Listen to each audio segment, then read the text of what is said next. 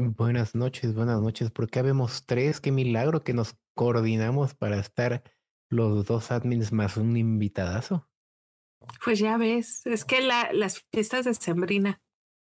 es el espíritu nos han descolocado un poco ahí. Que si, que si la fiesta, que si la, la, la, que no puedes llevar a la novia porque ya tienes a tu, a tu nalguita en la planta. Eh, eh, la de recursos, ya andas con la de recursos humanos. El típico, no, vieja, nada más es para empleados. Ándale, ese meme como me gusta de, oye, ¿tú cómo la ves? Pues fíjate que yo digo que no voy a ir porque pues nada más es para empleados. ¿O tú cómo la ves?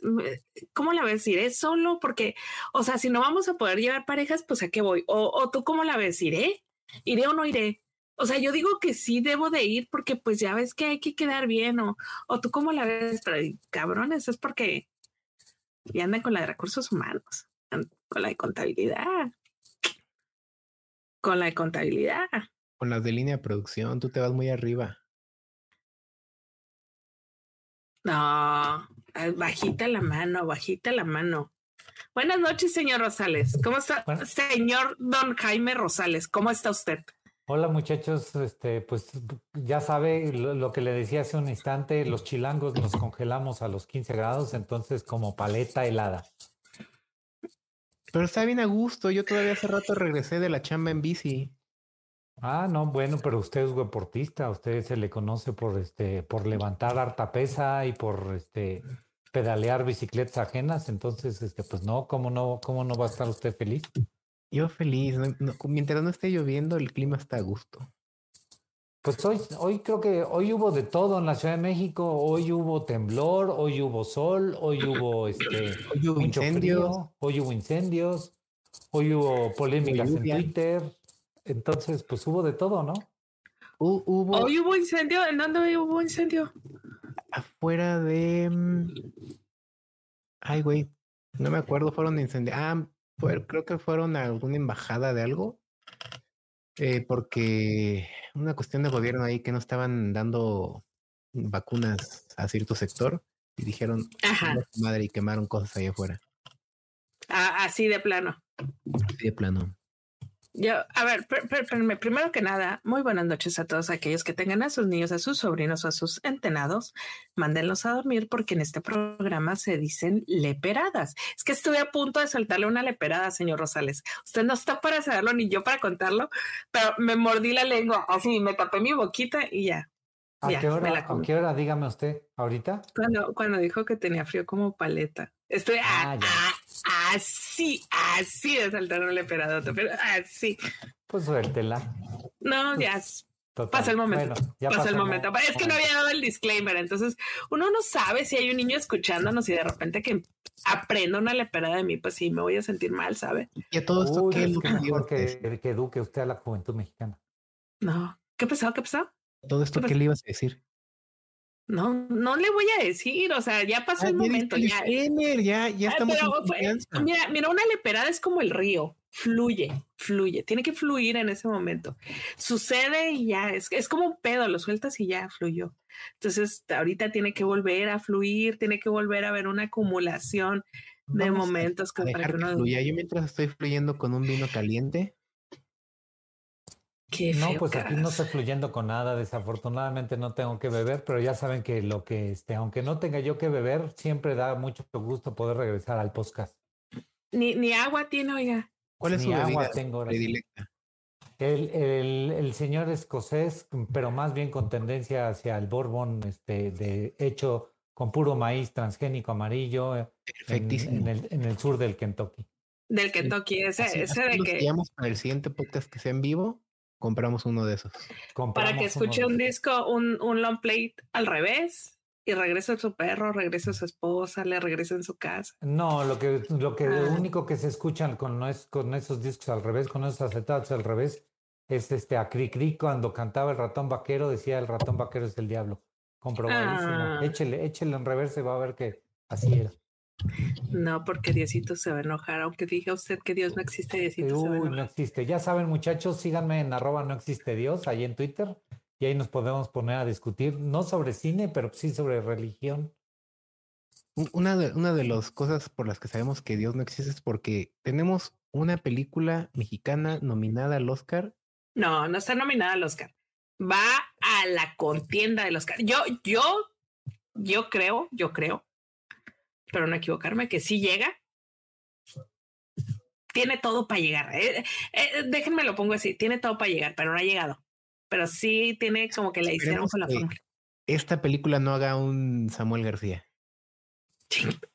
No, no lo hará. Yo estoy, estoy con la señorita Ara, que, ya me regañaron que le digo yo señora, y este, por todo, por, por el mundo es conocido que es señorita.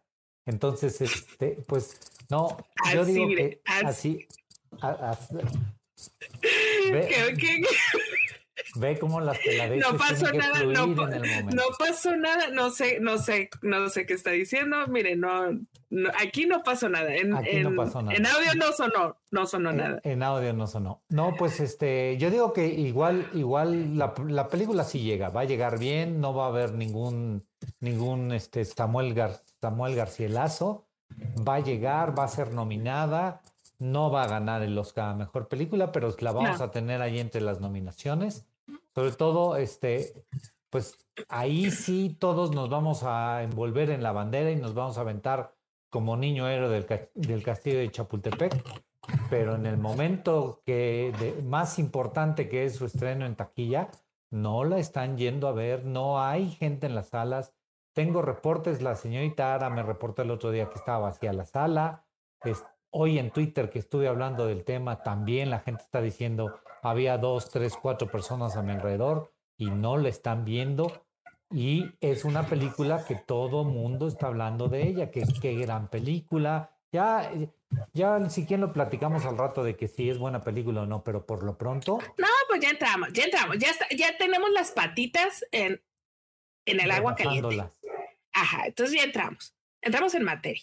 Entramos en materia. Yo, yo la fui a ver anoche. Eh, vengo fresquecita. Había siete tristes monos en la sala y dos salieron. Oiga, ¿qué horario? ¿Qué horario? Cuente el horario. Eran las ocho y media de la noche. Era un muy buen horario para un miércoles. A mí me lo parece. Era un muy buen horario. Este, y, y el hecho de que se salieran dos personas lo entiendo. Eh, Leo sabe que es mi cine mi tipo de cine favorito. Muy buena, sector Caco. Eh, a mí el cine costumbrista me, me, me, me encanta. Soy, soy de ahí. Ese es, ese es mi cine. E, este cine que se cocina despacito, que uno está viendo la nalga de la tía pasar y luego ya saben ese tipo de cosas. A mí me gusta ese cine, me gusta mucho. Y, y lo que estamos viendo, pues al final de cuentas es una fiesta, ¿no? La preparación de una fiesta, una fiesta familiar, que a lo que te lleves a la nostalgia pero entiendo que no es un cine comercial. O sea, a la gente como tal que le gusta ir al cine a emocionarse, a estar sintiendo algo, es muy difícil que esas películas lo lleven a algún lado, porque sí te hace llorar, pero no te hace llorar al principio, porque se está cocinando tan despacito la, la película que en los primeros 30, 40 minutos a lo mejor sientes que no, no está pasando nada, pero sí está pasando, está pues pasando. Puedes llegar hasta el final y pensar que no está pasando nada si es que estás acostumbrado a estas dosis altas de drama, de acción, de todo lo que te dan los otros géneros más hollywoodenses. Y no lo tiene, no lo tiene, pero es una película muy bonita. Eso sí quiero dejar bien en claro, la película está bonita. La película está bonita, tiene, tiene una escena, eh, la niña es muy buena, tiene, tiene una escena, la niña, eh, como un espectáculo ahí que hace, que a mí me parece de lo más genial el juego de, de, de cámaras que hace la directora, de qué es lo que está haciendo, qué es lo que está pasando. Y creo que tiene uno de los finales más contundentes que yo he visto en el cine mexicano. Es, es, ¿tanto? sí, o sea, si es un final. Vi en los comentarios que una sola persona preguntó de yo no entendí el final, porque es, es, un solo plano, ¿no? El final. Entonces, pero es muy contundente. O sea, todo, toda esta cocinada que viste en, en hora y media, al final se desborda totalmente en la última, en la última escena. Pero sí está abierto a una interpretación. a mí me dio mucho gusto ver que dicen cosas sin decirlas, sin ser explícitos, te las plantean en las imágenes. Es de estas películas que no que tú le entiendas lo que tú quieras, creo que no, no va por ahí. No, más bien, no, no, no, más bien te lo está, te lo está, está haciendo muy explícito con la imagen. Es, es, cine, lo que luego este, nos burlamos en el Twitter también, de e, es cine, dice Edgar Jiménez, si le gana la ballena. Eh, la ballena, acuérdense que trae un, componente religioso muy importante. Que no se nos olvide que el director de la ballena es una de estas personas católicas, este, es un güey que, disfruta mucho de meter elementos de culpa. De culpa, de culpa. y, la Y, y, esta película no trae un solo gramo de culpa. Eh, no, eso eh, no trae un solo gramo de culpa. Trae, trae, trae muchísimas cosas, muchas cosas, pero culpa no trae. Trae alegría, trae tristeza, trae, trae duelo, trae a, a, mí me pareció muy buena la, la, la, actriz que la hace la enfermera porque en algún momento con los ojos, cuando están pagando una cuenta, yo vi los ojos de la enfermera y dije, a la morra le deben dinero. O sea, ¿qué es lo que dices? Con las imágenes lo dicen todo. O sea, en algún momento así pasa esta parte de aquí de la, de la chica, pasa en, en, en la escena. Y dije, le deben dinero. A esa mujer le deben dinero. Permítanme un segundo. ya llegó. Y hecho, creo que ya, llegó mi llegó, Ya llegó, ya llegó. Este, oiga, y bueno, no, has dicho qué piensas, Leo. ¿Qué pienso de, de Totem? Ahí, espérame, déjate, pongo en donde. Ándale así. Eso, ahí. ¿De qué película hablamos? Elmer, estamos hablando, estamos hablando de, Totem. Totem, de Lilia Áviles. Avilés. Avilés. Eh, la película que está en la contienda para ser de las finalistas como mejor película extranjera en estos Oscars venideros.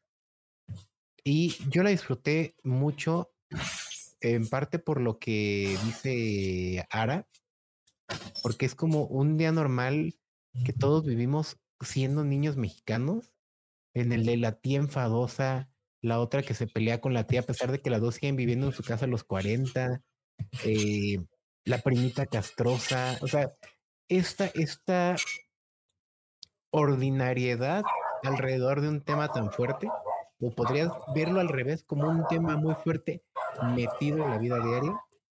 En, un, en, un, flechazo, ¿no? Lo ves en un, lo ves en un, que, que al final de cuentas eso es, eso es cine costumbrista, ¿no? Ves, ves una, Ve, que sí parece un gato. O sea, yo pienso que un gato está.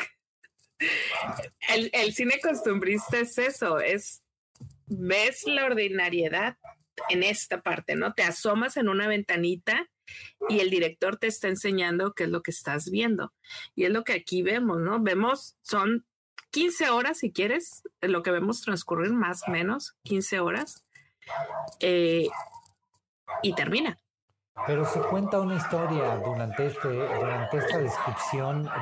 las tomas cuentan una historia y el gran problema del cine mexicano es que cuando intentan hacer ese cine costumbrista, no cuentan nada durante esas escenas. ¿No? Y, creo que es el gran mérito de la directora en este caso. ¿Quién está jugando con mi micrófono? Yo, porque escucha como 40 perros. No, ah, yo me muteo y tú me desmuteas y yo me muteo y tú me desmuteas. Y yo, oh, carajo, están los perros.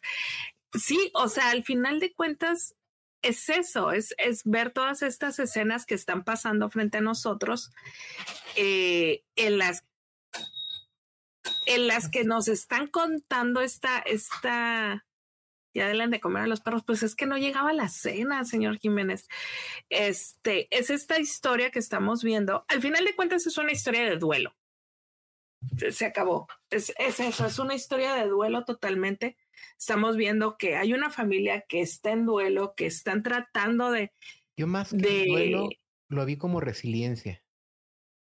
De, eh, eh, para allá iba, están tratando de aguantar el momento, están tratando, me encantó cuando empiezan a hablar con la F como para que los sobrinos Ah. no se den cuenta de qué chingados están diciendo.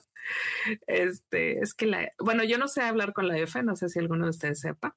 yo Sí. lo entiendo perfectamente, pero, pero no lo sé hablar. Y me encantó escena. F es como, ah, pero ya me trabé, olvídalo. Necesito practicar mi F.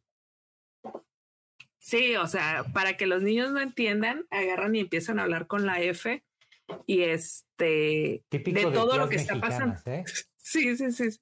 Ahora, algo, algo que, que yo lo puse en los, en los comentarios es no trae desnudos, que eso me encantó. No ves un desnudo. No escuchas una grosería porque hay niños, entonces no se dicen groserías. Eh, Creo que Ay, lo más mi- fuerte es Güey, la palabra cagar. pues ay, no, pues es que, ¿cómo lo Eh. dices? Ya me cagué, güey. Pues me cagué, güey. O me estoy zurrando. O sea que, pues, ¿sabes? Es- abre la puerta porque me estoy zurrando. Pero me parece que, que, que está bien llevado eso. También hay niños y aquí no se dicen groserías porque hay niños. Y porque Entonces- sobre todo es la óptica del niño, de la niña. Dice, dice Abel Montes, no es que estaba leyendo Abel, necesito verla en mi casa para entender la parte de las Fs con subtítulos. Están hablando de la quimioterapia en las Fs, están hablando de darle una terapia en la espina dorsal para el dolor y que empiece a usar marihuana o quimioterapia, es lo que están ellos discutiendo en ese momento, ¿no? Oiga, nada más le iba a contar que la enfermera es la que sale en la camarista, la que acompaña. Sí, la ¿verdad? acompaña la, sí, es ella. Entonces, desde allá sabíamos que era muy buena actriz. Cuando creo que la señora este, la agarraron tal cual de, de, de- del hotel o una cosa por el estilo, y desde ahí, Ah, voy. mira. sí. Sí, o sea, te digo que en esa escena donde así pasa su ojito y nada más, ella con el puro ojo hace una expresión, dije, le deben lana. La no me acuerdo cómo se llamaban en la película, en la de la camarista. Mini toy. Esa Minitoy, la Minitoy. Aquí se llama Cruz, aquí es Cruz. Aquí es Teresita. Ajá. No, es Cruz, ¿no? Es Cruz y Tona. Ella es Cruz, es la que cuida. el- Y, y pues también tenemos a Betsa, ¿no? A mi querida Betsa de María de todos los Ángeles, que Sí. este, qué buena actriz es. Yo la verdad no, no, no la tenía en el radar por tan buena actriz y qué buena actriz es. Este, este momento que tiene en el piso que dice uno, güey, todo lo que tienes que actuar. Lo del, lo del pastel, de que no quiere sacar el pastel a la fiesta, no quiere, este, ¿no? Es- Este, este impacto que le produce la, el entregar el pastel y por lo tanto quiere decorarlo y quiere que quede perfecto y como reflejo de su propio sentimiento, ¿no? Sí, es de, de, de, de, estoy haciendo esto y no puede irse si no está completo y, necesito, necesito un distractor como es el alcohol, porque si no, no voy a poder conmigo misma y el pastel, porque ya se me quemó el pastel, ¿sabes? O sea, y te cuenta, y, y es, la película está llena de estas pequeñas cargas que las juntas al final y, y, es un collar muy bonito porque ya las fuiste juntando. El problema cuando a la gente no le gusta este tipo de cine es que esos pequeños detalles no le hablan. ¿Sabes? No, no les están diciendo cosas, las pinturas que ya no están en las paredes, la niña probando el vino, la niña, ¿sabes? Son, son como, como pequeñas perlitas que vas juntando y al final ya tienes un collar bien armado. Pero eso al mismo tiempo genera en el espectador, este, sobre todo en el espectador promedio mexicano acostumbrado a las comedias románticas o a las películas de terror, cierto Ajá. desencanto y cierta, pues no, no, no quiero llamarlo rechazo, pero sí un- una especie de impacto distinto del que esperaba, el del que esperarían de una película este, mexicana, es, ¿no? Y porque además no es este cine independiente de, de, padres o madres desaparecidos o hijos desaparecidos o madres que están buscando a sus hijos que se lo llevó el narco. es, otra temática por completo la de la película y, y, eso, y eso creo que está causando en el espectador mexicano un choque. El, el póster es, es la niña en una entre flores. de alegoría entre las flores. Eh, la misma, las flores que hay en esta casa, que también de, de la casa he escuchado algunas cosas que, que, es una... Las plantas en el baño. Las plantas, pero pues es una casa común y corriente de clase media mexicana que ha sufrido por los estragos de una enfermedad muy fuerte y a, y a los que les ha pegado muchísimo en lo económico, ¿no? Yo sabes cómo lo vi, como la casa de los que eran riquillos en los ochentas y se quedó la casa igual desde esa época. Yo no de los riquillos en los ochentas, yo de una clase media mexicana de la colonia Narvarte, yo no la veo de una clase media alta, de una clase media típica de la Ciudad de México.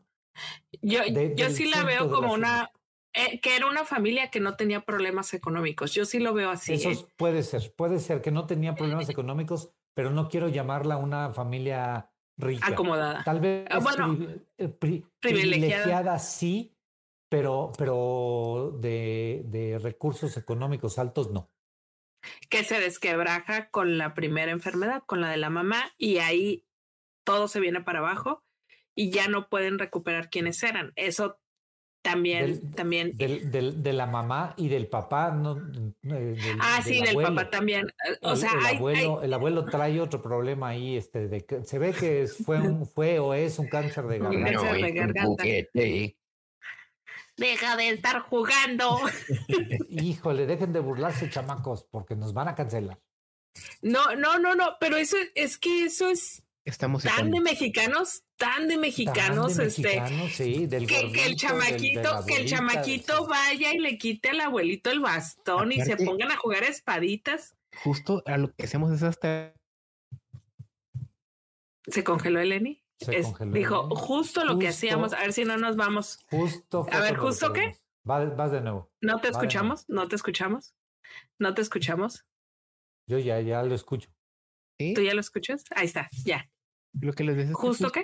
Esa es como una de las bondades de la película, que todo siempre es como la óptica de la niña hasta el punto de que los espectadores nos vamos a una etapa muy infantil de jijiji, la burla de lo que estamos viendo cuando los ponen a aspirar, güey, o sea, yo sí me vi aspirando la alfombra de mi abuela. De, abanico porque la pinche aspiradora ya no tiene el, el, el, el, cepillo, entonces tienes que aspirar con el puro pinche tubo. O sea, sí lo pasé, sí lo llegué a vivir. Oigan, este, la niña, la niña más pequeña, eso de que está ahí arriba trepada del refrigerador, yo sé que parece ser que estamos hablando de una cosa muy loca y muy, muy, muy, muy desconectada tal vez de la realidad, pero no.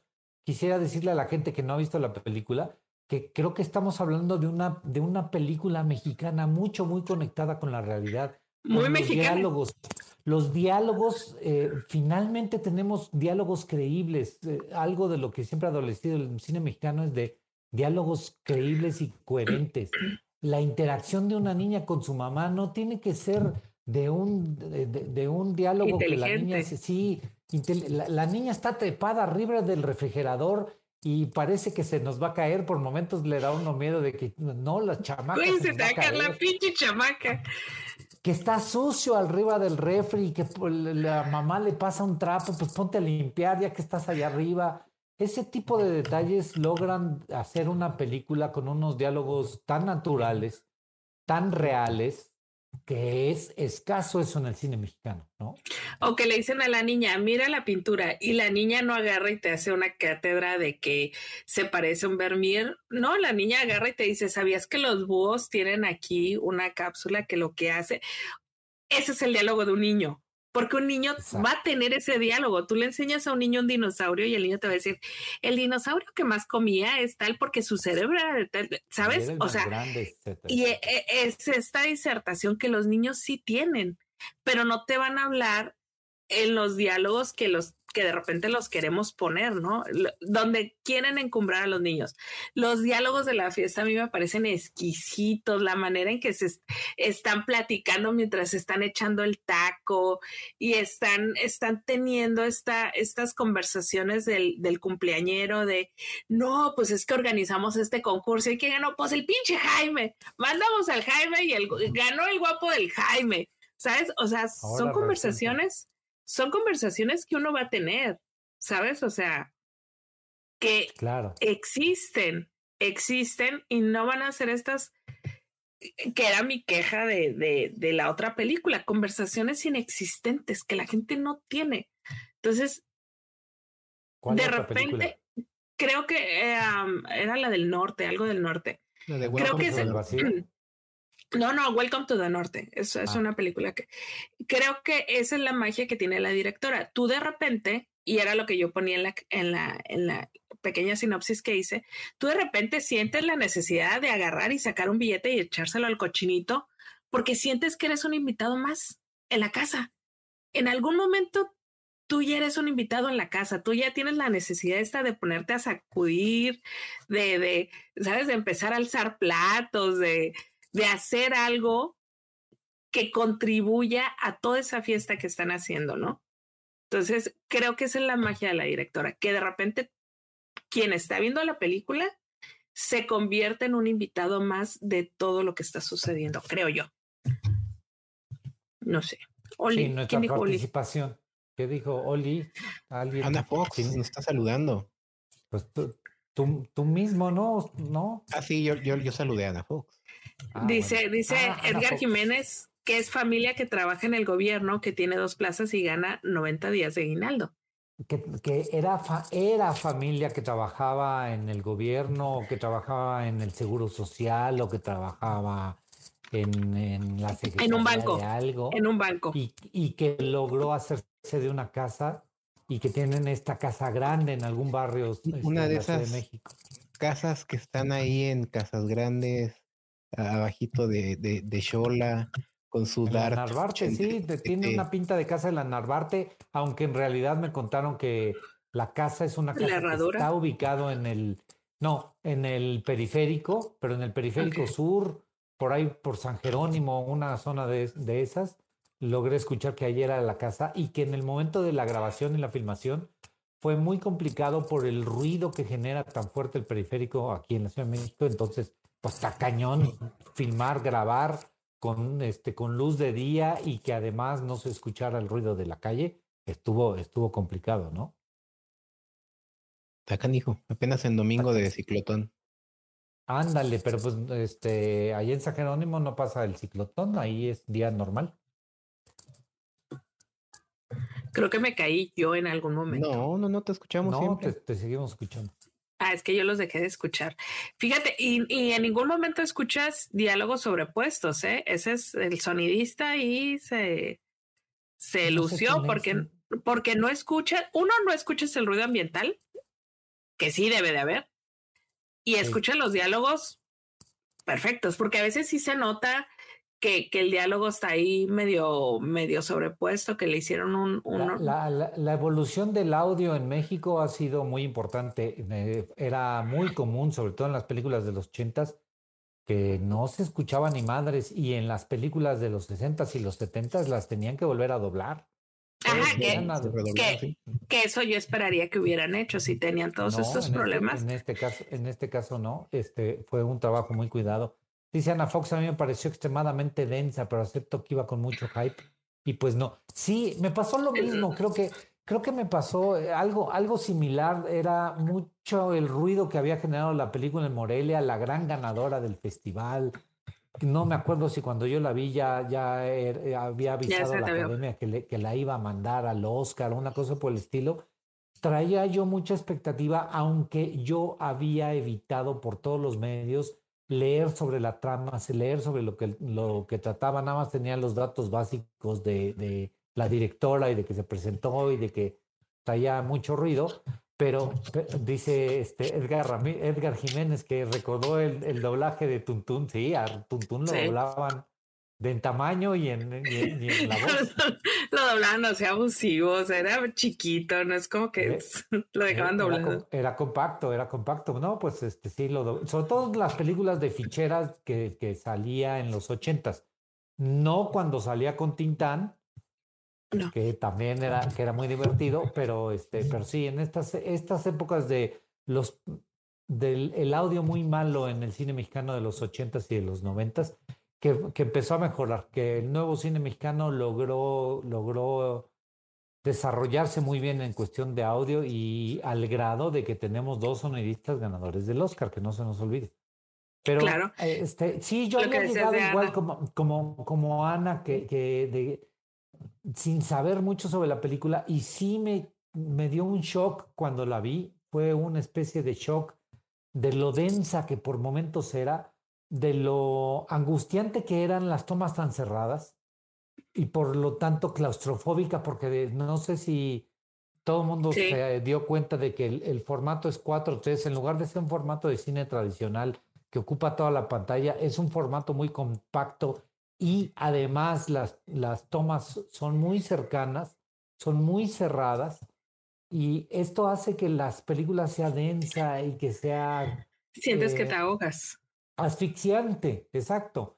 Y todo eso creo que además eh, nosotros que, tratamos de ver cine o tratamos de... Últimamente Jaime Rosales ve poco cine, pero este, eso hace que aquellos que nos dedicamos o que estamos metidos en algo de cine lo notemos, al mismo tiempo genera que en el espectador promedio, en el espectador común y corriente, más corriente que común, no, no ayude a que su desarrollo este, sea natural y que entendamos como que de qué va y como, como es lo que dijiste al principio, una película costumbrista que no tiene un hilo conductor, ni un, ni un, este, primero pasa esto y luego sucede aquello y luego este, llega el clímax de la película y el desenlace, como no tiene esta estructura tradicional de un guion que esperaríamos del cine de, del cine de Hollywood, pues hace que, que el shock para muchas personas sea complicado y que el boca a boca no le esté ayudando, que la gente diga, uy, no, no veas eso, está re difícil,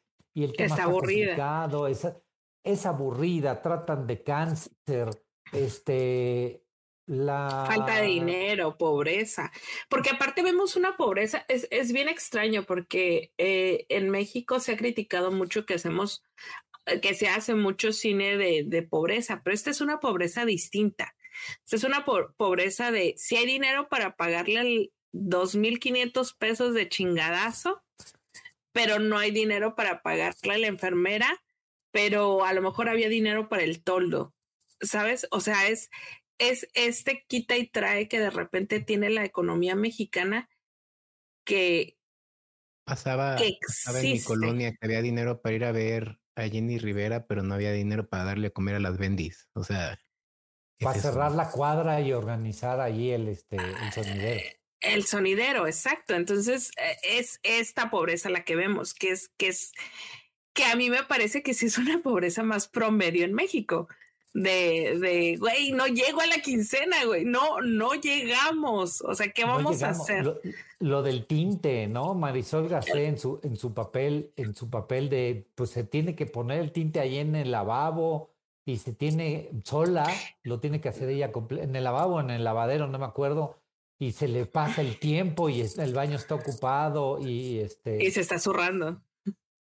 bueno, sí, tiene que entrar y, no, es esta, es esta decadencia producto, y, y lo está diciendo Edgar, Edgar Jiménez, esta decadencia que ha provocado una enfermedad tan brutal en toda la familia. Que ya les pegó tres veces, ¿no? aparte. Que, que se ve que le, que, le está, que le está pegando, ¿no? Exacto, este, entonces. Entonces, este, sí, sí es una película que hay que. No yo había oído una recomendación que decía, vayan a ver de día. Para que, para que al final por lo menos puedan todavía ver algo de luz y no, y no salgan con los que entren de día y salgan en la oscuridad porque, porque el golpe emocional para algunas personas puede ser muy fuerte. Fíjate que yo algo tengo muy claro, no es para gente que se duerme en el cine. Eso sí. Y, y, voy a explicar mi punto. Hay gente que le gusta mucho ir al cine, pero se duerme en el cine. Es, eh, aunque la película sea de acción, y yo sé que me estás escuchando en estos momentos, aunque no sea ahorita, pero sé que hay, hay una persona que se duerme en el cine, aunque la película sea de acción, se duerme. Y ayer hubiera podido decirle, oye, vamos al cine, este, vamos a ver esto, pero dije, no, güey, se me va a dormir con esta película. O sea, ni los créditos va ni los trailers va a alcanzar a ver cuando estén dormidos. Y es eso, o sea, hay, hay gente, como dice Ana, que a ella le pareció densa la película, pero a lo mejor en otro momento, a lo mejor ella la va a disfrutar, pero hay gente que, que, que, ese tipo de cine no es para ellos. Y no tiene que ver con que sea cine de arte, ni de cámara, ni buen cine, ni no, no, no, no, no. El ritmo de la película, hay gente que no lo aguanta. Es un ritmo que va muy despacito, que dices, güey, qué chingado estoy viendo. Sí. que, que, durante muchos años ha sido el, el, el, gran talón de Aquiles de cierto tipo de cine mexicano, que es tan contemplativo que invariablemente todo el mundo termina, todo mundo termina durmiéndose, ¿no? Afortunadamente a mí no me pasó, pero, pero este, sí, yo, no, sí, yo era un candidato para, para dormirme en el momento en que la vi. La, la vi en el cine. Estás roncando, Jaime. ¿Estoy qué? Así ah, está roncando, Jaime. Este, eh, traté de no comer mucho carbohidrato antes de ver, de ver la película porque sí, este, sí me iba a dar cuenta de que, hijos, ¿no? Y no está larga la película, esa es otra. La, la película dura unos saludables 90 minutos son bastante, bastante saludables. Y otra cosa de la que quería mencionar, aparte de las plantas, los animales. Lo, lo presente que están los animales en toda la película, en toda. Todo lo que nos está tratando de decir la, la, la, en este caso la directora, pero la guionista, con la aparición de los animales en la película. A mí me pareció otro de los detalles preciosos que tiene la película porque aparecen en momentos bien justos. Que va muy de la mano con lo que dice Ana Fox, que medio ya platicamos un poco sobre la casa. La casa de más, no demasiado, no quiero, no quiero juzgarla, sino una casa que tiene allá adentro mucha naturaleza, cosa rara en una casa típica promedio en la Ciudad de México. No, este, pues la verdad es que no tenemos arbolitos adentro. Me regreso a la planta en la regadera. Hay una planta en la regadera. O sea, yo me quedé pensando y dije, o sea, ¿en qué punto hay una planta en la regadera? Y luego ya te empiezas a tripear y dices, pues no, no es ni tan mala idea, si es una planta selvática, pues siempre va a estar, ahí siempre va a haber humedad, y, pero y luego el agua caliente, ¿sabes? Y sí me quedé tripeando en ese, en ese... porque ya llevas mucho tiempo viviendo en el desierto, aquí es normal. Plantas en la regadera, güey. En la, en la regadera, no en el baño, en la regadera. ¿Tú te bañas? No, es que el güey se está bañando y tiene una palma en la regadera, güey. Ah, bueno, ese se mamó también. O sea, eso es una palma el tamaño del güey. Tiene una palma y él se está bañando y está, está en esas. Sí pasa, la, verdad es que sí pasa. No, aquí en la Ciudad de México pasa. En muchas, en muchas familias se acostumbra. ¿Y plantas en la regadera? Sí. Ay, chinga. Eso sí. Pasa, pasa en departamentitos, ¿no? Que no tienes ningún lugar para poner una maceta y pues la pones donde puedes, pero pero, pero sí, sí, sí pasa. No quiero llamarlo normal, pero puede ser común. Vaya. Ah, sí, el jardín me pareció muy común porque en casa de mis abuelos había un jardín de interior de ese tipo. El, jardín, al contrario, es un jardín común en cualquier parte, excepto en la Ciudad de México. Ay, mis abuelos sí lo tienen en la Ciudad de México. Bueno, lo tenían en la Ciudad de México. No, entonces sí, todo lo, ahora este, hay otro tipo de gente que le encanta tener plantas y que lo propicia, pero hubo una época, sobre todo en los este, 80s y 90s en, en la Ciudad de México, que la idea era este, eliminar todo vestigio de naturaleza dentro de tu hogar. Y afortunadamente se ha revertido, ¿no? Pero bueno, Entonces, ¿a usted le gustó? Me pareció muy densa, me dejó con el corazón apachurrado. No quiero ya, no quiero ni ponerle estrellitas, ni calificarla, ni, No, ni no, aquí deditos no para arriba, ni, ni Aquí nada por el estilo. Ni siquiera quiero decir me gustó o no me gustó. Yo prefiero decir es una película que tenemos que ver, sobre todo aquellos relacionados con la industria del cine en México. ok. Yo, a mí sí me gustó, pero eh, sí estoy muy consciente que es un cine que a mí me gusta, que desde que yo era niña me decían ya vas a poner tus chingaderas, porque sí reconozco que es un cine difícil de ver, no sé por qué me gusta tanto. Eh, me gustó y me gustó mucho, pero también se me hace como que es una pasada que la gente la vaya a ver. Sí, sí entiendo el por qué la gente no la está yendo a ver. Es un tema difícil en México, el cáncer es un tema muy, muy, muy difícil. La pobreza o el, el, esta decadencia familiar es un tema difícil en México. Este, y, y todo lo que conlleva la película. A mí la fiesta me gustó mucho. Eh, Yo, yo lo que pasa es que yo soy de la idea que el día que yo fallezca no se haga un funeral, que se haga una fiesta, una cena con, con la- mi gente llegada y que yo vi la celebración, dije, ah, mira, yo no salí apachurrada, yo salí muy contenta del cine. Yo dije, eso es algo que yo quiero, eso es lo que yo quiero. Algo muy El- el- irlandés. Es que, es que la cena final, usted ya lo dijo, es contundente. Ajá. Y pues, eso apachurra, perdón. Qué, qué bueno que no, que no, este.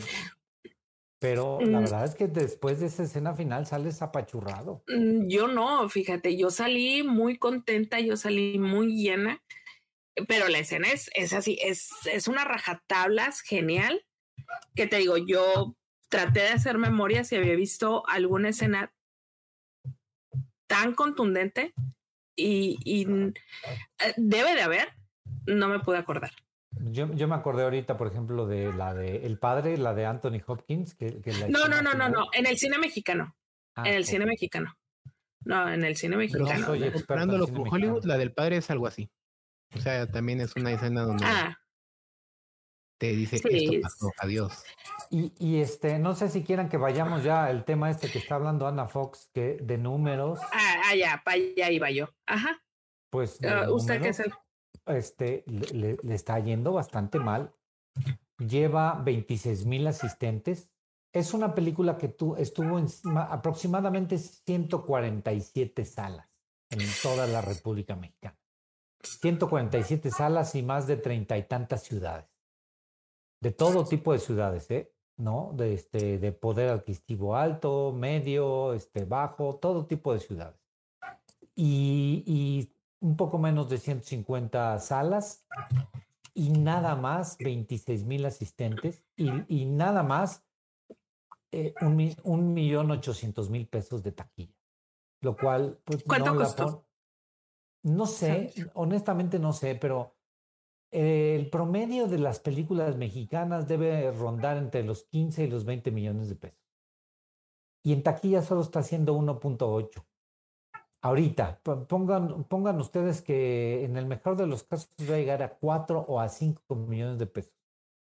Y no se les Sí. olvide que los cines se quedan con el 60, por lo menos con el 60% de la taquilla, y ese 40% se tiene que dividir entre todos los demás, no nada más en la producción ni del costo de la película, sino la distribuidora, la campaña de marketing y todo lo que ya sabemos que hay alrededor de, de una producción cinematográfica.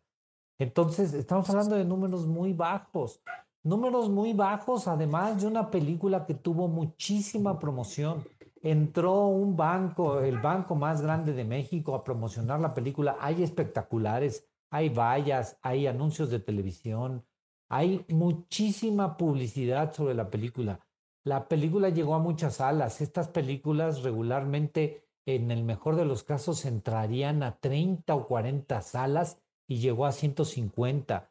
Estuvo, está nominada, va a estar representando a México rumbo al Oscar. Todavía no sabemos si la nominan o no.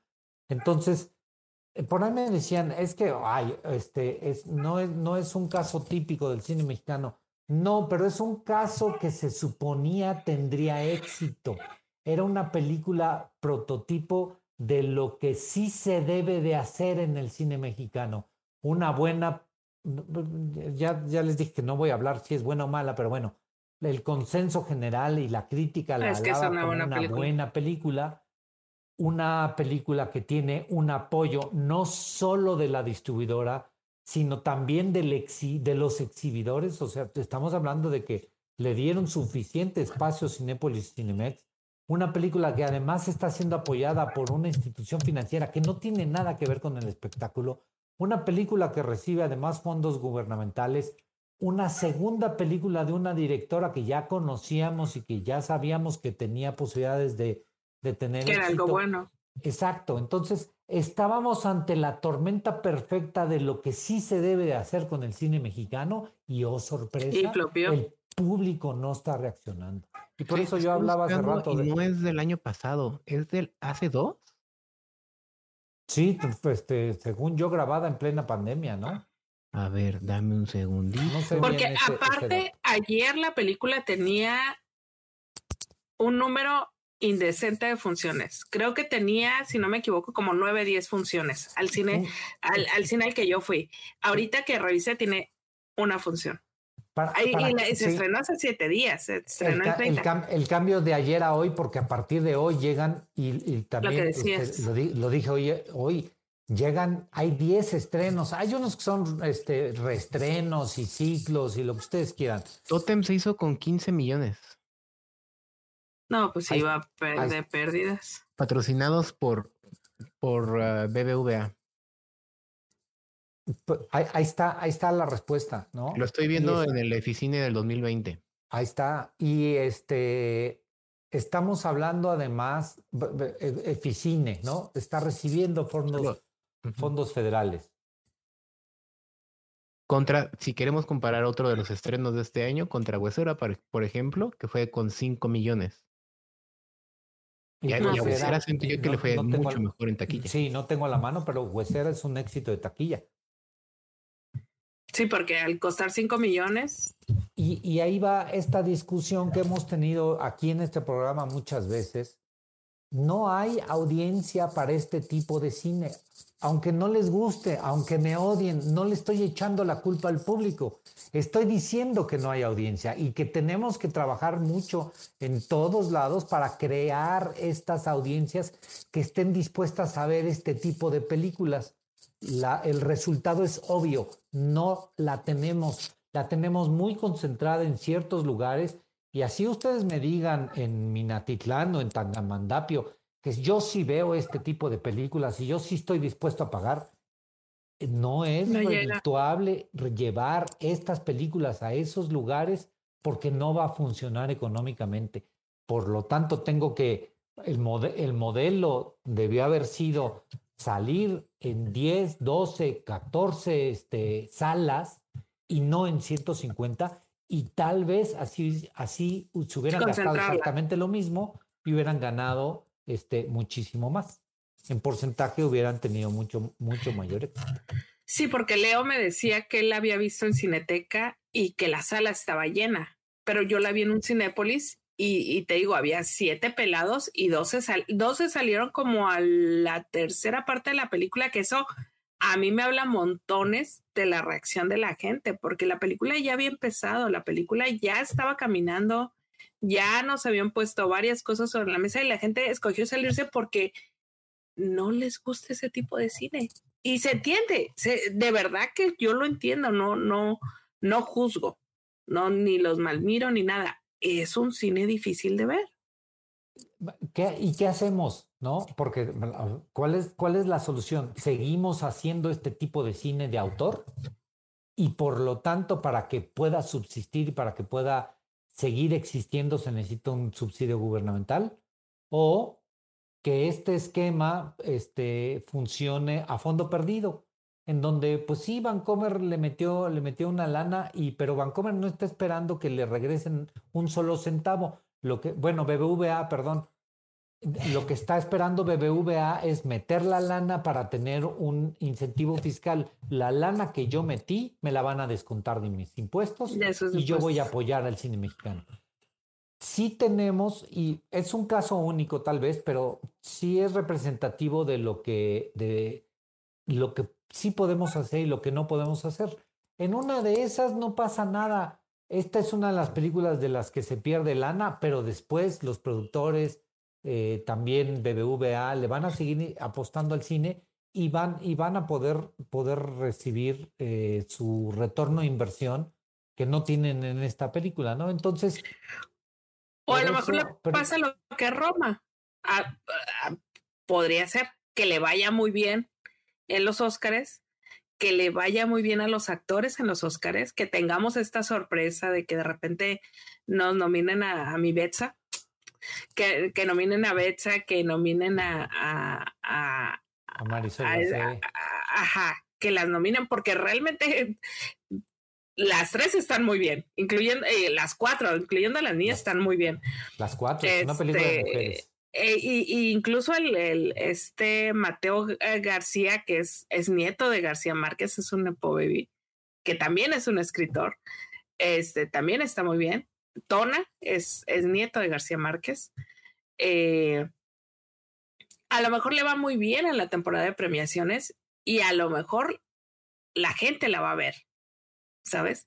Porque eso de que Roma a todo mundo le gustó, yo siempre he tenido mis pinches dudas. No, no, no, sí, hay muchísima gente que la odió, hay muchísima gente que no le entendió, que dijo, ay no, guácala, y que se durmió a medio camino y dijo, Nel, yo no lo soporto. ¿Qué, qué fue lo que me pasó a mí con Burning? La primera vez que yo vi esa madre, ese bodrio, pues este, honestamente me quedó bien jetón, pero dije, está muy mala, pero no puedo decir, salir de la sala y decir está muy mala cuando me quedé dormido, Tres, tres cuartas partes de la película. La tuve que ver otras dos veces y en la tercera finalmente es donde no me dormí.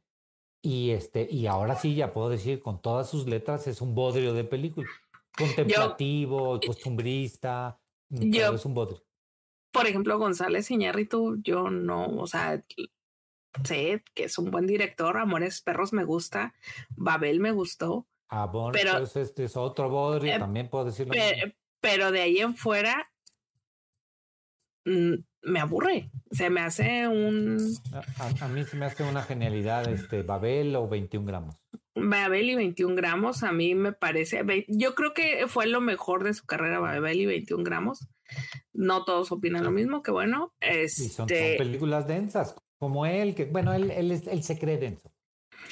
Pero de ahí en fuera yo ya no gasto mi tiempo en eso. Pues, ¿sabes? O sea, y a lo mejor le, esperemos que le pase eso a Totem, que de repente, la, por reconocerla en la academia, de repente digan, ah, mira, este, vamos a verla, vamos a hacerle pues otra, otra, ojalá, ojalá la gente, la gente la pueda eh, ver en el cine y si no, que pueda tener una buena ventana en, en streaming. streaming, claro. ¿No? Ay, ya nos quedan 10 minutos, ya nos fuimos largos con Totem íbamos a hablar, yo estoy en contra del siguiente tema, pero como el invitado lo propuso, yo voy a aguantar. Sí, yo, yo este, por andar de tuitero, de tuitero emocionado, solté lo de Javier Ibarreche. Y para quien no lo sepa, para quien no tenga que viva bajo de una piedra. idea, de, pues, idea de lo que estamos hablando salió un documental de la señorita Calca, perdón, de la señorita Claudia, candidata por, por un movimiento de la transformación de cuarta a la presidencia de la República, salió un documental sobre su vida, hecho además por su propio hijo. Que no se nos olvide este, el hijo de quién es, de quién es hijo, pero bueno, ya, no nos vamos a, no vamos a hablar de política. Pero sí, ¿De quién es hijo? De Espérense, ¿de quién es hijo? Ese pues del, ex, del ex esposo, este señor este, envuelto en la corrupción de la Ciudad de México y las ligas y los contratos y el segundo piso. ¿René Bejarano no? No, no, no, no, de Carlos Simas. Ah, ok. okay. Es hijo, es hijo de, del primer matrimonio de Claudia, de Carlos, de, según yo sí es Carlos Simas, relacionado también con Rosario Robles y con todo este lío que hubo alrededor. Exacto. Entonces, que no se nos olviden esos detalles en el momento de votar, muchachos. Pero bueno, hablemos de, de, eso otro día. Eh, ella le hacen un documental que no es un documental, es un pedazo de propaganda. Lo estrena en, al mismo tiempo en el Teatro Metropolitan y en YouTube. Y ella saca un video diciendo, invito a Javier Ibarreche, conocido TikToker mexicano que habla de cine, invito a Javier Ibarreche a que vea mi documental y hable de él. La respuesta... Me diga si le gustó o no. Que diga si le gustó o no. La respuesta de Javier Ibarreche es, yo no hablo de política. Si veo en un video mío donde están hablando de política, no soy yo. Yo no sé del tema, yo desconozco ese tema y no voy a hablar de ese tema. ¿No? No, yo no lo he visto, ¿eh? Y fíjate, fíjate, fíjate, Héctor Caco, que sí lo voy a ver porque dice una chulada, como toda la 4T. No, pero, pero Héctor es, es sarcasmo. Eh, sí, no, es obvio, es obvio. No, pues Héctor, pues. eh, Héctor, tiene varias neuronas vivas. Y, y entonces la gente se le fue encima a Ibarreche porque no puso una, porque no habló de una postura política, porque no, quiere andar eh, hablando sobre el tema y perdón, pero es perfectamente válido. Yo en mi línea de trabajo no hablo del tema. Y no vamos a hablar de si Javier hace bien las cosas o es crítico de cine o no es crítico de cine o es un porque ya salieron, ya salió el film Twitter, los críticos estos, ya sabemos, este, elevadísimos que están, que, que escriben en medios que nadie lee y que tienen Patreons a los que, que nadie paga pero, pero salieron, dice Javier, dice Ana Fox que encabronado, pues así habla Javier, la verdad es que no es que esté encabronado, ¿no? Pero pues así habla. Es que sí, tal cual salió y dijo, número uno, no voy a ver esa mamada. Ah, pues número dos, si es, político, no, no fui yo. Y es válido que no, que, y es válido que, no, pues no, no es, dice Ana Fox, no es es válido que tenga él el derecho de hablar de lo que se le pegue la gana, pero salieron el otro grupo de críticos de cine a, no, tú deberías ser político porque todo es política, absolutamente todo lo que discutimos y todo lo que hacemos tiene que ver con política.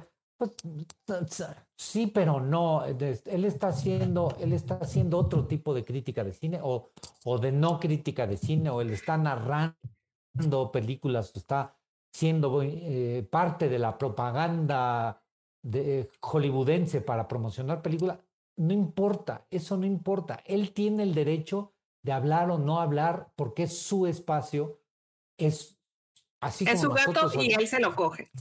Y, hay, un chiste de, Pepito que eso hay un chiste de Pepito que así dice, es mi gato y yo me lo cojo, es su gato y él se lo coge. Bueno. O sea, y eh, pero lo, que me da, perdón, lo que más risa me da es que todos aquellos que se quejaron es porque ellos querían que viera el documental y porque querían que fijara su postura, lo quieren de inmediato encasillar como parte del PRIAN e irse encima de él. Eso es lo que ellos quieren que haga Javier. Y si no se los permitió, pues se encabronaron, se enojaron, se enojaron esos films, que, que además son buenos estos que se enojaron para criticar a la postura de Javier, pero bien que los invitan a Los Ángeles y que se van a, este, a eventos de Disney y de, este, y de Universal, son bien buenos para viajar a costa de lo que les paga el estudio. El capitalismo. y, sí, y hablar mal del capitalismo, que el capitalismo está destruyendo el cine, y que el capitalismo es aquel que está destruyendo la cultura y el arte, cuando es precisamente por sus modelos comunistoides y fascistoides que les encantan que el cine mexicano puede morir. Ya, he dicho. Ya. Bueno, yo lo único que voy a decir es que por eso en la página está. Es, creo que es la única prohibición que tenemos, ¿verdad? Eso y chichis, ¿verdad? Pues chichis. Prohibición propia, política. Es la única mordaza que nos hemos puesto. Ah, sí, exacto, exacto. Las otras han sido mordazas que nos puso Facebook con el tiempo de ya no puedes hacer esto porque nos, nos bloqueaban o nos bajaban la página, lo que quieras. Pero la única mordaza propia que nos pusimos hace muchos años, porque esto fue como 2016 más o menos, fue no hablar de política bajo ninguna circunstancia. Yo parecía el portero de Eduardo, de Eugenio Derbez, así de, no, ese no porque es política, eso tampoco porque es política, porque es... Porque, ¿sabes? Creas esta polarización de un tema que no es el tuyo. Sí, mira, si nosotros habláramos bien del presidente en turno, se nos iban a venir encima. Si hablamos mal del presidente en turno, se nos iban a venir encima. Entonces, ¿para qué hablo de un asunto que ni entiendo, que ni sé, que, o sea, no tengo que fijar una postura? No, no existe el tienes que. No, cabrón, ahí está mi Twitter personal que quienes me siguen, eh, que quienes me siguen en Twitter, como el señor Héctor Caco, saben perfectamente cuál es mi opinión política. Y aquí se ha venido a burlar el señor, porque yo sí me acuerdo. ¿Ahí tú compartes, cuál es tu postura favorita? En, en mi postura política ah, favorita. Perdón. O sea, en Twitter sí lo digo y soy muy clara con, con, con, con mi postura. Y yo he tenido la misma postura desde que recuerdo, ¿sabes? Es, es, es, nunca ha cambiado. No lo voy a venir a, ventilar aquí. Y a mí me parece que el señor lo hizo. Yo me les. Este cabrón. A mí me parece que, que Ibarreche es de una congruencia genial al decir a mí no me metan en esas chingaderas. Dijo, tal, tal vez su uso de las palabras tal vez no fue el adecuado porque dijo no, no sé. Y por supuesto que sí sabe. Sí, claro, todo el mundo sabemos. Todos sabemos. tal vez el uso adecuado de las palabras debe haber sido no lo voy a hacer porque no quiero hacerlo y porque eso es algo que no tiene que ver con esto que yo de lo que yo estoy hablando en el canal porque es mi gato y yo me lo cojo. Exacto. O sea, es que justo a lo mejor él no quiso verse prepotente o verse pomposo, decir es mi canal y yo hago lo que yo quiera, y mejor lo planteo como un. Yo la verdad es que en política soy muy ignorante, entonces a mí nunca me van a ver emitir una, una, una opinión de eso porque pues yo no sé. Como Jaime Rosales hablando de que no sabe nada de cine. Jaime Rosales hablando de que no sabe nada de cine. Algo así. Jaime Rosales causando polémica por usar la piratería. Un, un señor Jaime Rosales que está en Twitter, no un Jaime Rosales, el director español Jaime Rosales. han, de saber, de saber que el señor Jaime Rosales lo confunden mucho con el director español Jaime Rosales. Yo me río mucho, mucho, mucho, porque no sé aparte por qué me salen todos esos tweets a mí.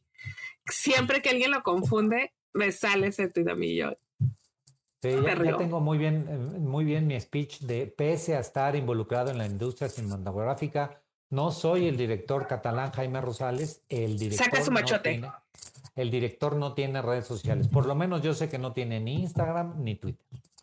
Y saca su machote así ya lo tiene copiado en una nota de, del iPhone. copy paste. copy paste una nota del teléfono, una nota que se sincroniza entre la Mac y el iPhone. Ah, muy bien, muy bien. Ya casi nos vamos, pero vamos a regalar, no vamos a regalar o qué, vamos a hacer. Sí, no, por supuesto, también era, era, pero ese era clickbait. Espero que, este, que todos estén listos. Ah, lo que no, no, lo que no nos pusimos de acuerdo es cómo se iba a hacer el, la mecánica. ¿Ustedes cómo le hacen? No sé, pero mire, está Edith Trigueros conectada y ella es de Tijuana, señor. Entonces, yo, o sea, no hay chisme. no hay chisme. Que levanten la mano los que están de Tijuana, Ciudad de México, ¿Y dónde más era Monterrey? Monterrey, este, Tijuana en la Ciudad de México. ¿Cuántos tenemos?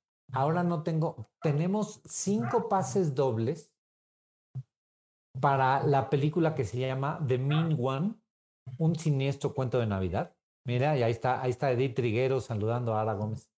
No, ya dijo Tijuana presente aparte. Tijuana. Ah, hasta Tijuana te llevo.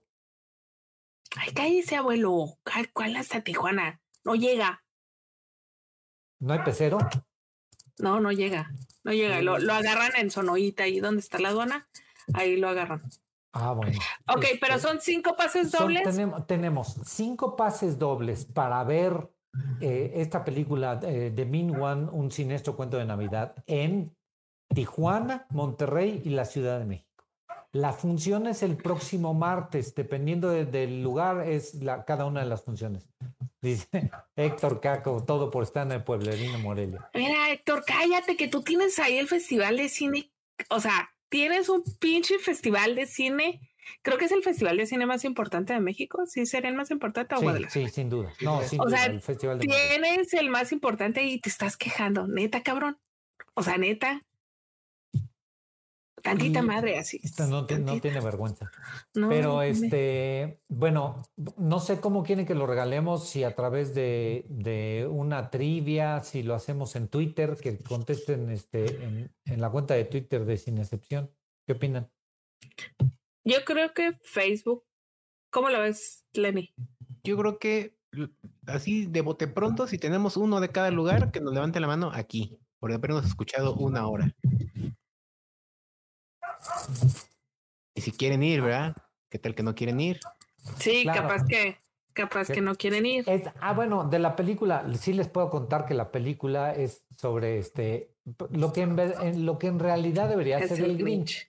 Aquel que odia la Navidad, odia no solo la Navidad per se, odia a la gente. Entonces, este, pues se encarga de, asesinar a la mayor cantidad de gente posible, pues porque el Grinch es el Grinch, ¿no? No, el que nos vendieron de Jim Carrey. Este sí es el de No, el que no vendieron ni del animado de peluchito, ¿no? Yo el otro día iba a subir un video a la página de, de que ya llegó Krampus a Australia, ya había tocado tierra. dije, no, capaz que sí me bajan, sí me lo bajan. Dije, pero estaba muy bueno el, el, el video. Pero dije, ay, no, capaz que sí lloran porque sí hay mucha gente que a mí la leyenda de Krampus y la del Grinch me gusta mucho. Esa, esa pues idea de que hay demonios. De que hay demonios verdaderos. Este, ya que la vean, ya me, me, podrán decir, este, esperen lo inesperado, eso sí les puedo decir de la película. Pero este, pero pues sí, van a la van a disfrutar.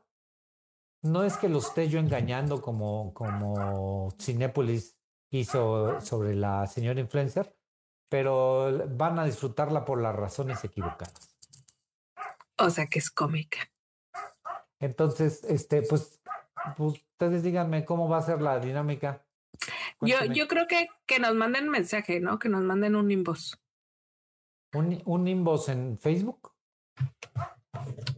Leonardo. Sí, pues, es que yo digo, a ver, los que ya están aquí, Punto. Que levanten la mano, se lo llevan. Y aparte tenemos cuatro más para cada lugar. Pues no, pues pero es que no. Yo no veo bonitas. No, den su nombre completo, ¿no? Para que este, los pongamos en la lista y ya puedan entrar fácil a cualquiera de las funciones. Y los demás, pues tal cual, que nos manden un mensajito, ya sea por Twitter, por Instagram, por Facebook, de por qué les caga la Navidad. Ándale, eso es buena. Ándele. Ah, mira, ahorita haz, un post así de, de, O armamos el post y así, tal cual. De, a, ver, ¿por qué le caga la Navidad? Que el señor Rosales tiene cara que le caga la Navidad. No sé por qué, señor Rosales, perdón. Fíjese que en mi, en mi caso, la Navidad no significaban los mejores momentos. Ah, por había, había buenos y había otros no tan buenos. Entonces, este, la Navidad y el Año Nuevo. Listo. Pero estoy haciendo un esfuerzo importante para que este año este, la, mi percepción sobre estas fechas sea completamente distinta. Entonces, estamos echando ganas porque las cosas sean diferentes. Ah, muy bien, muy bien. Ya iba a preguntar algo. iba a preguntar de más. Este, y dice Héctor Caco que ¿por qué odiamos los intercambios? Yo no los odio, yo quiero, quiero presumirles una cosa, yo tuve muy mala suerte con los intercambios toda mi vida. O sea, nada más había escuchado una historia más triste que cualquiera yo que, que tenía yo, y esa fue la de una niña que le llevaron una bolsa de Walmart con hoyitos, con dulces de Halloween pegados como regalo de intercambio. Esa fue nada más la única historia más triste que cualquiera de las mías. Ajá. O sea, sí, de esas, de esas bolsas que se están despedazando, de esas le llevaron de intercambio. Pero a donde entré a trabajar hace unos años, tan buenos regalos en los intercambios. Ahí la gente sí, sí, como que todos veníamos de, de, de estas decepciones amorosas de los intercambios y son muy buenos regalos, así de que, ay, mira, audífonos inalámbricos deportivos, tras, este, cámaras GoPro, tras, o sea, Sí, sí, sí, sí, sí, sí. O sea, y dije, ah, mira, aquí sí convienen los intercambios. Ahí, no sé, ahí el jefe no se queda con la televisión y con el, ¿no? No, no, no. Lo que no me gusta de la Navidad es que dure tan poquito. ¿De dónde nos está escribiendo Jensen Melgar? ¿Qué Jensen? Jensen. para, para guardarle un boletillo. Sí, sí, sí, sí, sí. ¿A ti te gusta la Navidad, Leo? Muchos años fui muy grinch. Creo que conforme he crecido es como de, me da igual ver a la gente feliz, me, da gusto, entonces le entro. Yo, yo creo que a mí, me gusta la Navidad, me gusta todo lo que engloba la Navidad, menos la Nochebuena. No me gusta ese día, porque tengo una familia muy, muy, muy festiva. Tengo una familia festiva además, así de y yo no, yo soy muy mesurada. Entonces. Pues eso, esa, eso de que usted es muy mesurada no se lo cree ni su abuela. Soy bien mesurada en, en, cuanto a la. Pero te das cuenta que Tomos, eh, si es la más mesurada de su familia y es la que más grita. Eh, soy, soy bien, o sea, yo, yo ah, soy todo, muy... todo el programa habla y azota las manos en el escritorio y lo oye hasta mi tía. Yo soy bien calmada, yo soy muy calmada, soy, soy tranquila ahora, ahora dilo sin golpear la pantalla. Ahora dilo sin golpear la mesa. Yo soy bien calmada. Ah, pero es que, ese es, el, es que ese es el norte, entonces, ese es el ah, norte. Entonces, para mí, para mí la Navidad es como muy festiva. Mi familia es como muy, ¿saben? Es así de, y yo no, yo ese, ya me voy a ir a dormir a las 10 de la noche. Oiga, ¿ya vieron que el señor Jensen Melgar es de, de Honduras? De Honduras. qué, buena onda, qué buena onda. De, de, platícanos de dónde, si de Tegucigalpa o de, o cómo, cómo se llama la otra ciudad, San Pedro Sula. De, ¿De dónde es Alex? De Honduras, Honduras, ¿verdad? O Tegucigalpa, ya no me acuerdo. Tantos años ocultando la verdad. Sí, ya sé. Dice Jorge Hernández que le gusta la Nochebuena. Ya tiene dos cartones en el refri para echármelos en la cena. ¿No le pasó, señor Hernández, que la Nochebuena perdió mucho de su chiste en los últimos años?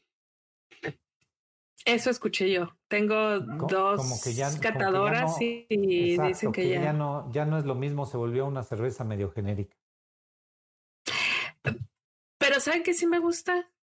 Que eso sí creo que no va a ser sorpresa preparar la cena de Navidad. Eso me gusta mucho. Ah, ok, claro. Es que me gusta mucho a la gente que quieres. No importa que sea Navidad o sea Año Nuevo o que sea Halloween. me gusta pensar en el diseño de la cena, eh, como estar pensando como desde semanas antes de, ay, y esto, ay, y esto, y ahora le, ah, eso. Es que usted, usted provee de amor a través de la comida. Eh, sí, alguna vez ya me lo han dicho, pero, pero sí, pero ya cuando llegó, o sea, la laraca después de eso es lo que ya no, mm, o no, o sea, no, no, no sé, soy muy mesurada, ustedes no lo quieren creer, pero soy una persona muy extro, muy introvertida, o sea, aparte de todo. Nadie le cree eso. Perdóneme, pero nadie le cree eso, y menos después de nuestro encuentro en el aeropuerto de la Ciudad de México, nadie le cree absolutamente nada. Señor Rosales, ¿son dobles los pases? Los pases son dobles, sí, es correcto. Perfecto, ya está, ya está arriba. La mejor forma de mostrar amor es la cocina.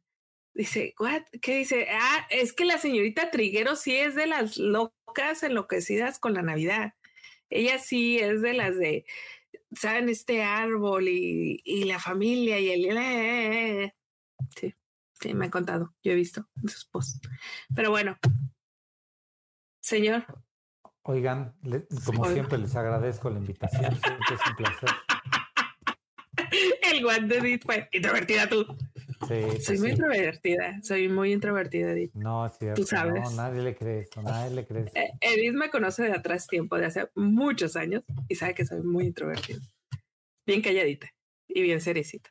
Uh, calladita, puta madre, no, no sé cómo le hizo para decir que es bien calladita. Cuando Bad Bunny escribió esa canción la hizo pensando en ti.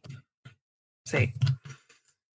Pero bueno, Pero bueno, nos vemos Este- por aquí el próximo jueves. Esperemos con un whisky en la mano, con un bourbon y con el señor Rosales, ahora sí, con el pelo suelto. Que no creo que le crezca en una semana, pero con el pelo suelto. No, pero es que hoy no se peinó o la semana pasada no se peinó. ¿Qué fue? Pues no sé, este, la verdad es que todos los días después del baño me paso el cepillo, aunque no, aunque el Eh, cabello quede en la misma posición.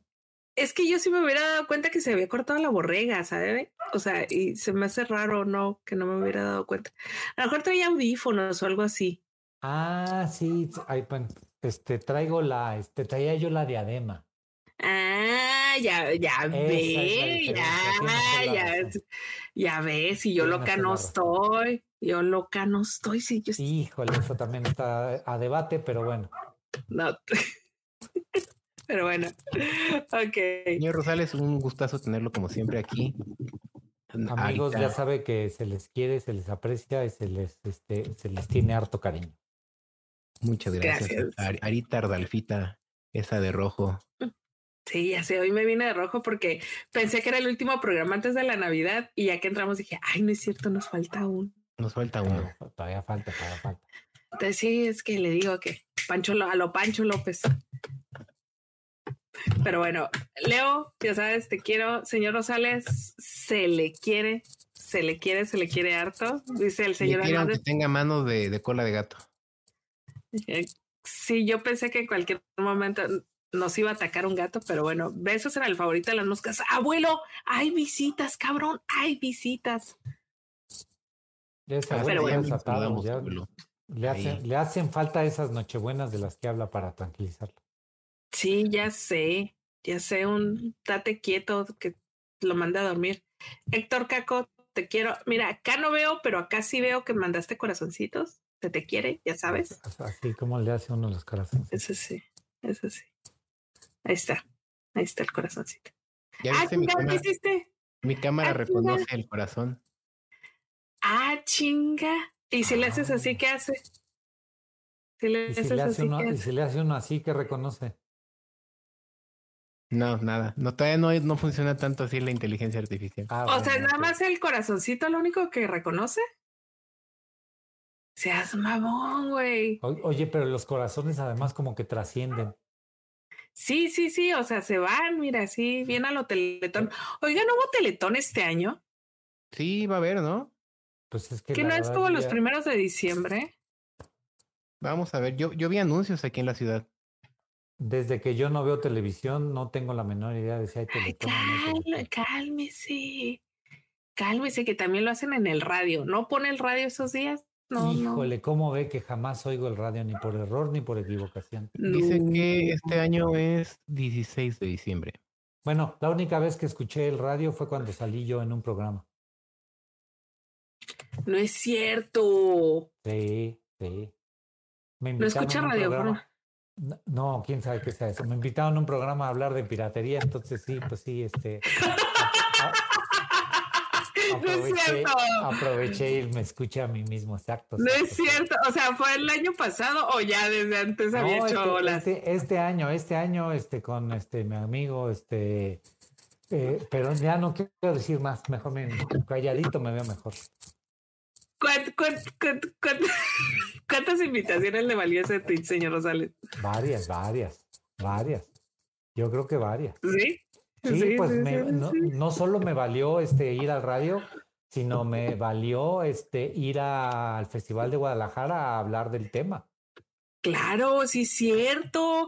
Hasta de gira salió por un tuit, ya no más. Hasta de Aquí lo gira, de, sí. de gira lo se viera? fue a nomás. ¿Quién lo viera? ¿Quién lo viera? Sal- saludos al Festival de Guadalajara y a mis compañeros del panel de aquel día.